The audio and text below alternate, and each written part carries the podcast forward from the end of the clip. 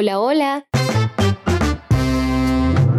Bueno, después de haber pasado por dos episodios en los que hablamos sobre el ABC del sistema de pensiones en Colombia y donde les contamos todos los detalles sobre cómo funcionan los fondos de pensiones, hoy queremos cerrar esta serie hablando de un tema que genera mucho debate, y que además hay que coger con pinzas como dicen popularmente. Les estamos hablando de la posible reforma pensional. Y para no caer en la trampa de la desinformación que hay sobre el tema ni tomar decisiones de forma apresurada, hoy queremos contarles qué está detrás de la reforma y por qué se considera algo urgente para el país.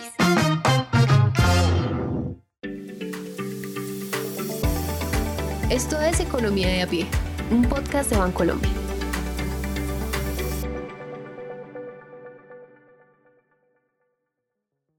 Para empezar, tienen que saber que el debate sobre reformar el sistema de pensiones no es nuevo. Sin entrar en todos los detalles, pensemos en esto. El sistema de pensiones es como una gran bolsa con dinero a la que mes a mes le entran los aportes de las personas que están cotizando, pero que al mismo tiempo debe entregarle el dinero a las personas que ya están pensionadas. La crisis comienza cuando el dinero que hay en esa bolsa no alcanza para todos o no se puede repartir de manera justa. Le voy a pedir el favor a todos de que piensen en tres familiares, tres familiares que ya estén por encima de los 65 años. Entonces los voy a organizar del que menos cotizó cuando estaba joven al que más cotizó. Entonces está el tío Jaime que no cotizó nunca, luego está una tía mía que se llama Carmen y ella cotizó algunas, algunos años.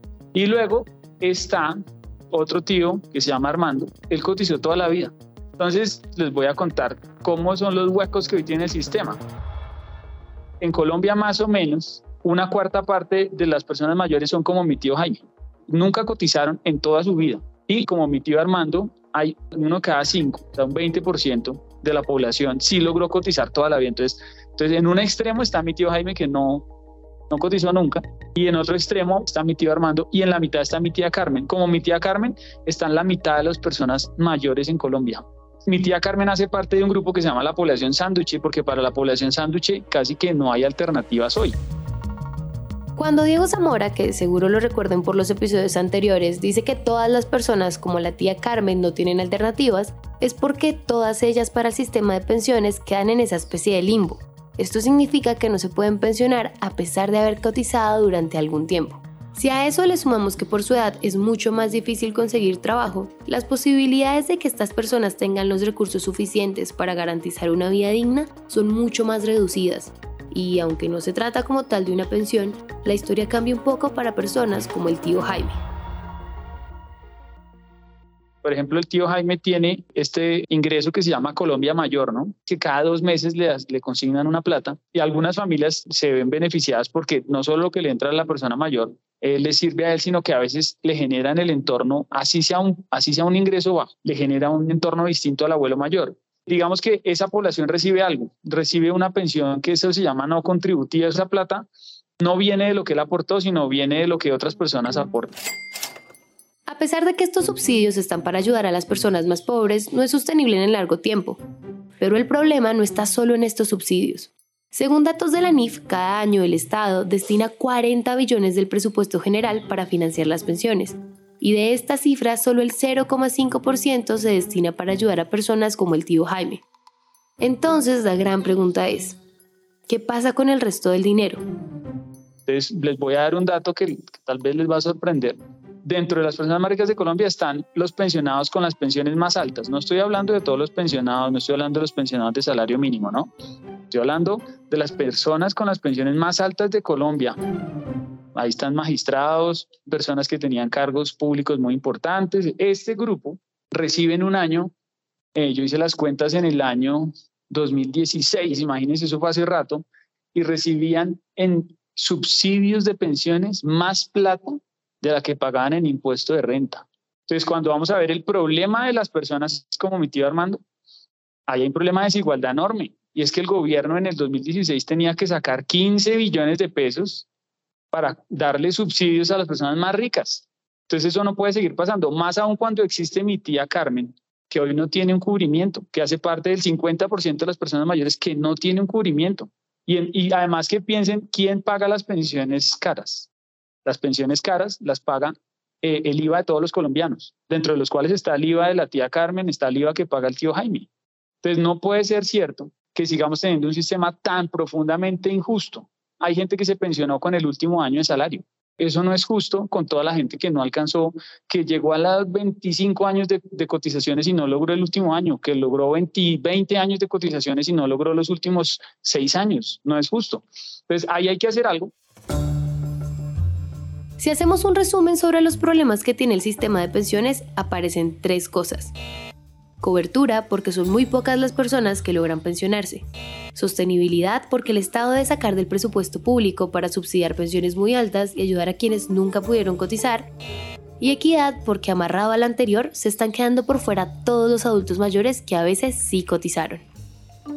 Entonces, tenemos que hacer algo para poder repartir un poco mejor los recursos, distribuirlos mejor. Hoy en día, el sistema requiere una reforma entonces, tiene que hacerse algo porque no puede ser que en Colombia digamos que existe un sistema pensional en donde cuatro de cada cinco personas mayores no tiene pensión. De todas maneras, las personas que cotizaron tienen que recibir su pensión, porque también sería supremamente injusto que usted cotizara y recibiera lo mismo que alguien que no cotizó. Eso no puede pasar. Como la idea de hacer la reforma no es nueva porque todos estos problemas llevan mucho tiempo sobre la mesa, pues ahora hay que ser muy juiciosos entendiendo en qué consisten las propuestas de reforma que se han hecho cuando ustedes escuchan hablar de reforma pensional, pues están hablando solo de mi tío Armando. ¿Qué vamos a hacer con la plata que los tíos Armandos reciben en Colombia? ¿Cuánto les vamos a dar? Esa es, pues, es una discusión muy importante porque es costosísimo. Cada Colombia después de Honduras es el país en América Latina en donde más costoso es darle pensión a cada pensionado. Eh, lo que hay que hacer es, es distribuir mejor la plata que hoy se está utilizando bajar un poco los beneficios exorbitantes que tienen algunas personas. Entonces, está una propuesta de pilares que si, si nos ponemos a hablar de eso tenemos que hacer otro podcast, que básicamente es mezclar los dos sistemas, que dejen de competir y que se, que se combine. Hay que ver con qué reglas se combinan, pero esa puede ser una alternativa, se ha discutido desde hace harto tiempo. Los dos sistemas a los que se refiere Diego son al público y al privado, que representan las formas en las que se administran las pensiones en Colombia. Si quieren saber más sobre esto, pueden ir a nuestro episodio anterior. Entonces, la gran pregunta acá es cuánto tiempo más deberíamos esperar para que estas propuestas de reforma se estudien a profundidad y empiecen a solucionar de raíz las cosas no tan positivas que tiene el sistema actual. Esto es algo súper importante porque en las proyecciones que tenemos en Colombia, la cantidad de personas que cada año cumplen 65 años y que no van a tener pensión es de 240 mil, es decir, 240 mil personas que como la tía Carmen se quedaran por fuera porque no alcanzaron a cumplir los requisitos. Como les digo, de golpe podemos pasar el 2022 de agache y no resolver el problema y dejarlo para después, pero entre cada año que pase, lo que va a ocurrir es que en el fondo público el desfase va a ser cada vez mayor, cada vez va a haber menos personas aportando y más personas recibiendo salarios, es decir, que el tamaño de ese hueco va a ir ampliándose cada vez más. Vamos a seguir viendo una sociedad o unas personas de la tercera edad que se quedan sin una pensión y que por lo tanto su, sus dificultades de vida van a persistir durante un tiempo cada vez más grande, de modo entonces que uno puede decir que sí es una bomba de tiempo y además pues es un factor de de inequidad muy grande que tenemos en Colombia. Yo quería ahí sumarme a lo que Juan dice, porque yo creo que es una bomba social. El sistema de pensiones sí requiere una reforma, lo que pasa es que pasa algo con los sistemas de pensiones, porque nunca es extremadamente urgente como para hacerlo ya, pero siempre es tarde para haberlo hecho. Entonces, cuando usted toma decisiones, cualquier persona que haya manejado un barco, un, una tractomula sabe que si quiere girar en un punto tiene que comenzar a mover el timón desde antes. Y si lo hace estando ya muy cerca de la curva, ya no lo logró. Entonces, el sistema pensional le pasa algo parecido. Claramente nos toca atender algunos problemas primero, pero yo veo que en la agenda política Colombia de este año y del siguiente hay una gran cantidad de reformas que van a consumir la agenda pública. Está la reforma tributaria, que se tiene que hacer, que seguramente no va a ser un, episodio de una sola escena y que va a consumir eh, un montón del espacio político. Los gobiernos pasan reformas en el primer y segundo año, en el tercero ya no pasa ni en el cuarto. Entonces, para hacer una reforma pensional es en el primer año o no se hace. y el primer año la agenda está copada, que es este. Entonces yo le veo poco espacio. No sabemos cuándo se dará como tal la reforma que necesita el sistema, pero lo que sí sabemos es que este seguirá siendo un tema pendiente en la agenda del país y por lo tanto seguirá siendo un tema de conversación en noticias, redes sociales o incluso entre nosotros mismos. Por eso, la invitación que queremos dejarles en este episodio mientras una reforma se da es la siguiente. Y es que cuando oigan comentarios acerca de este tema, tengan la capacidad, digamos, de reflexionar acerca de eso, que no se dejen llevar pues por el calor del tweet o del comentario que vieron en redes o de la cadena de WhatsApp, porque creo que este es un tema que se presta para muchos malentendidos.